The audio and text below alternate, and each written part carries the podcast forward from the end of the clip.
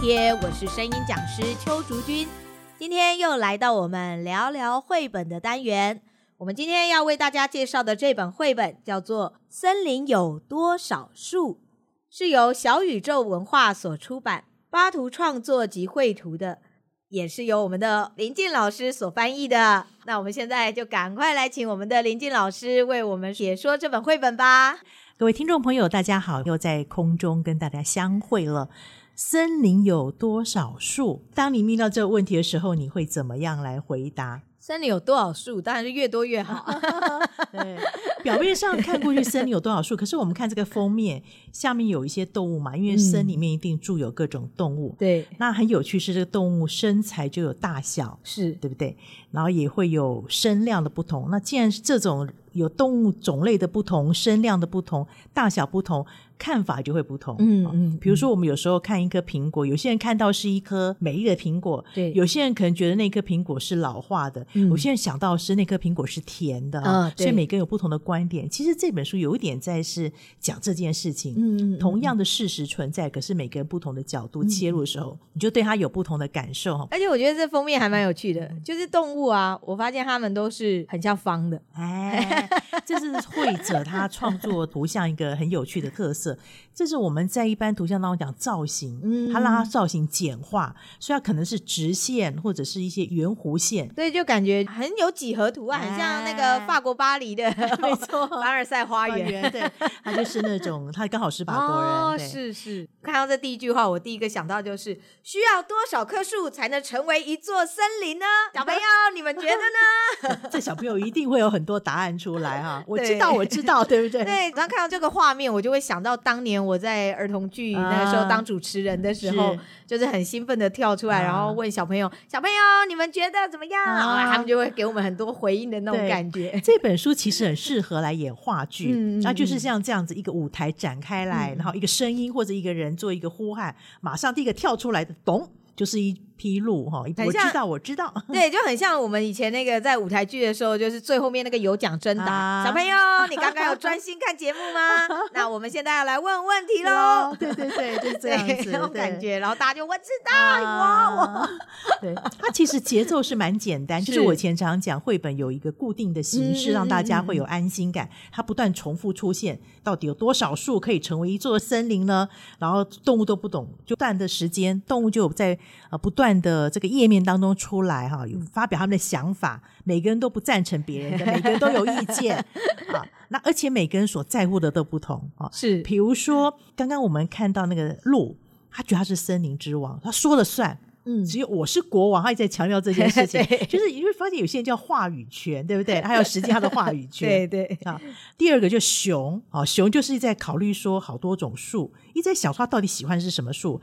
你会发现有时候小朋友会这样子，老师在问一个问题，他答非所问，哎、他只他在讲他自己在乎的事情。对，我比较喜欢吃什么什么，没错没错，就是熊的样子，所以这很有一次，他就不断的出来哦，不断出来。然后狐狸呢，它其实是关心的是，它想要玩捉迷藏，好捉迷藏，所以树对它来讲比较重要，是可不可以运用来做这个躲避的作用。是，然后接下来呢，就是那个小兔子出来，哈，小兔子出来。其实这个故事有一个玄机，就是当所有我们看得见的动物在这个台上做这样的争辩争执的时候，这个草丛里面一直有一个小声音，我。我我知道，对，很好笑，而且那个那个字还是用小的写。的我一开始看到之后想说，这个这个地方是印错了吗？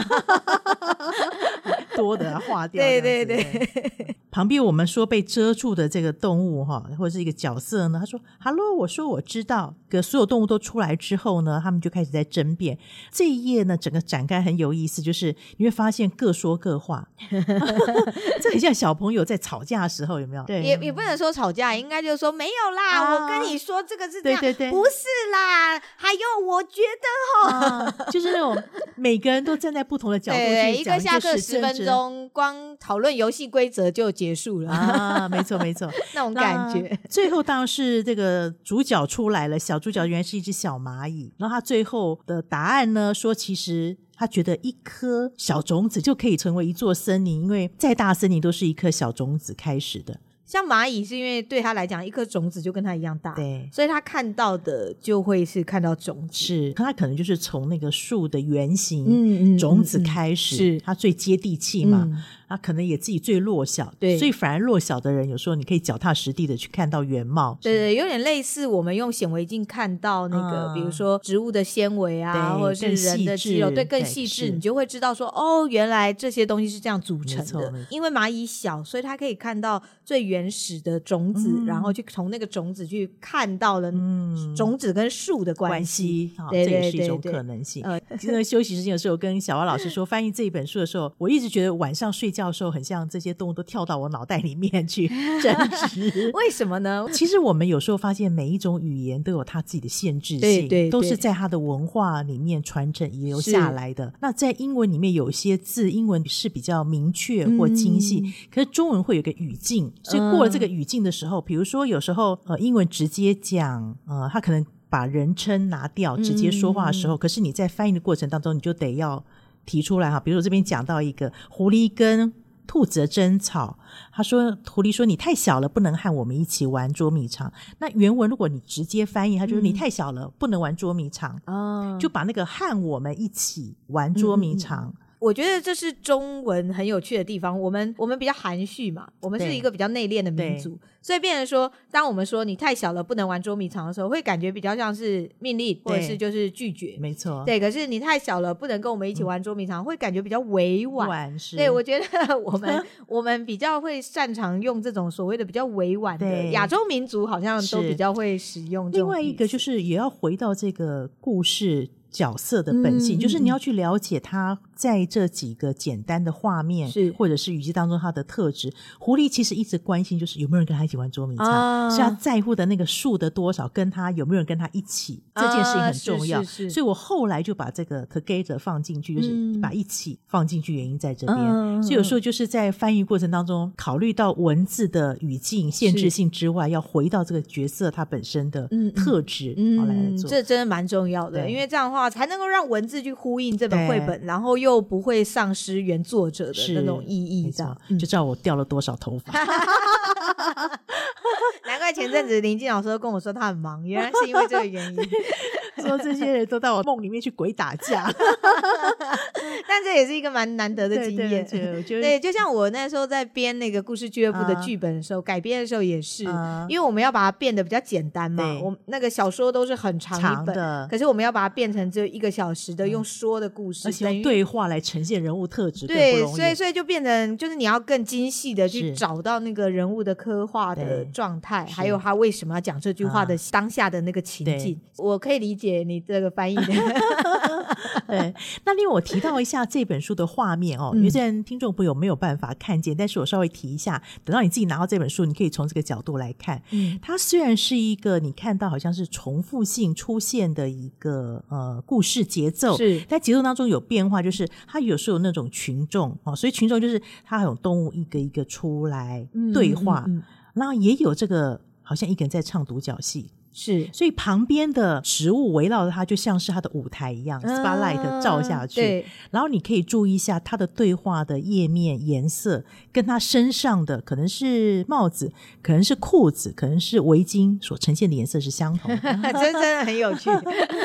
它用的颜色都是很亮，真的很像 spotlight 把那个动物凸显出来的感觉。对对对对，每一种动物可能颠覆我们过去对动物之王的想象。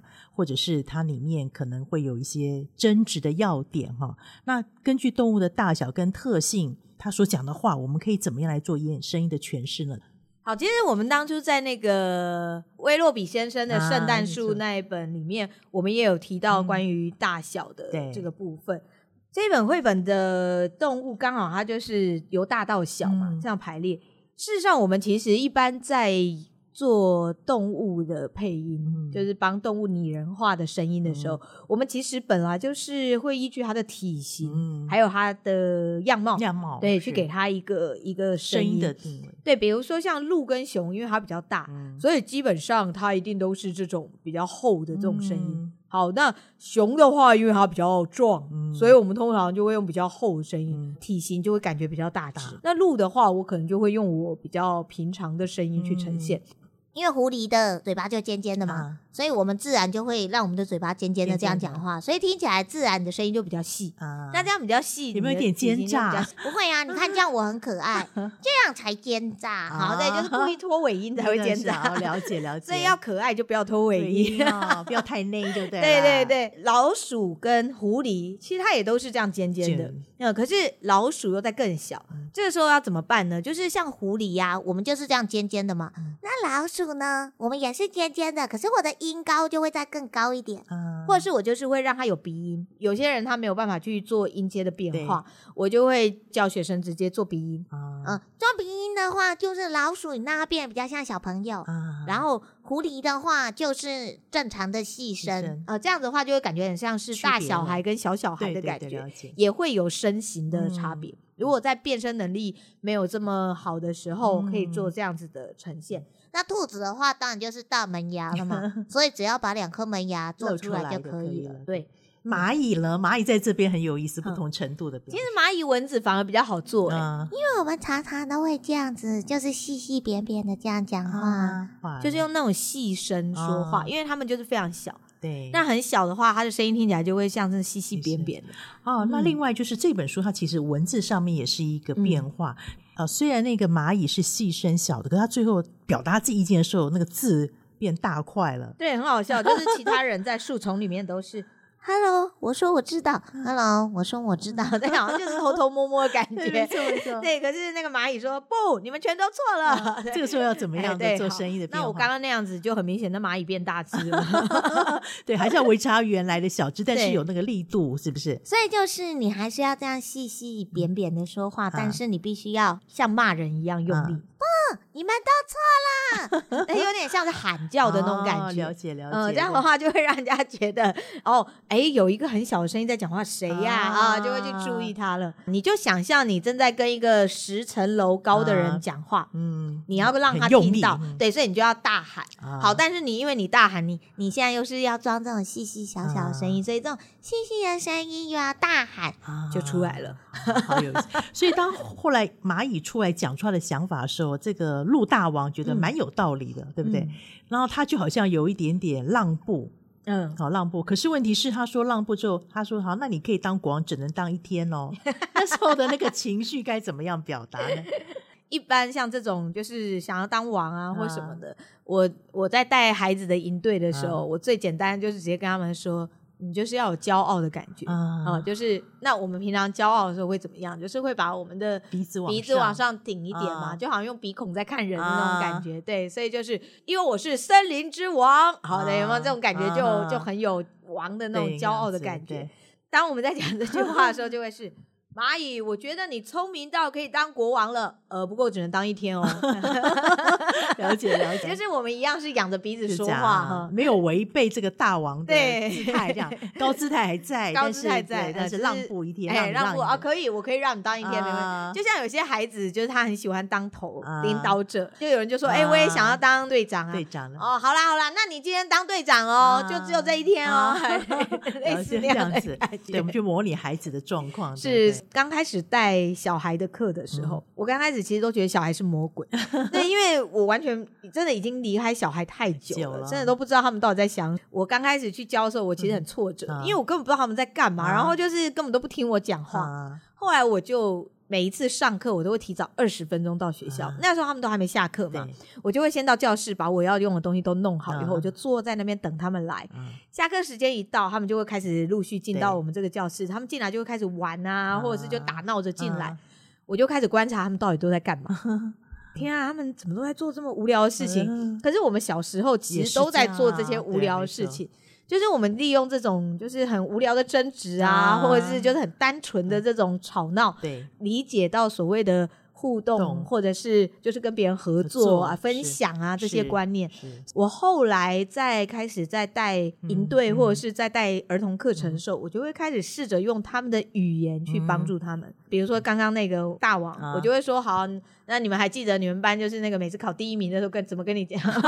就说吼就是这样子。我说哎、欸，对，就这个。我说哎、欸，那那个很骄傲的人都怎么说？他们都他们都叉着腰啊，叉腰头 到四十五度往上抬。对对对，就是当你开始。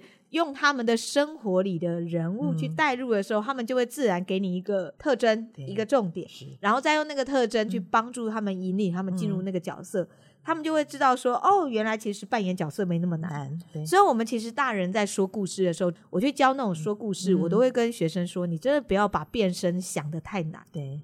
你就是去想孩子需要什么，像比如说这个大王的感觉，他其实就是只要有一点点骄傲感。对，因为对于孩子来讲，王其实就是类似班长或者是班上最厉害，哎，对，老大那种最厉害的那种人。其实我们只要去找到那个最重要的特征，就把它表现出来就可以了。对，就不用故意装着那个什么样子。对，因为有时候弄巧成拙。对对对，反而因为你为了要装那个声音，你的情绪其实是没有出来的。这么专业、这么难的东西，交给配音员就好。没错没错。对，我们其实只要去把。某个动物的形象跟特征去表现出来，嗯、每一个人其实都可以有一百种声音，没有问题的。嗯、对对对对，了解了。这本绘本真的很可爱，尤其像它的线条就是很标准的几何形的那种感觉。啊看起来就蛮舒服的，然后里面的对话也就是好像就是一个口令一个动作，啊、就是一问一答，哎，问答的那种对答方式。嗯，他是剧也有这种对答方式。嗯、对，所以像他在封面写说帮助小孩学会多元思考，嗯、我觉得其实就是借由问答的方式去让孩子去思考更多的问题，嗯、然后去看到更多的事物的面向。今天非常谢谢林静老师带来让他这个白了很多头发，然后 绞尽脑汁的绘本。那我们今天的节目呢就到这边。喜欢我们的节目，记得要订阅，还要分享。用 Apple Podcast 收听的朋友们，记得要给我们五颗星。我们下次见，拜拜。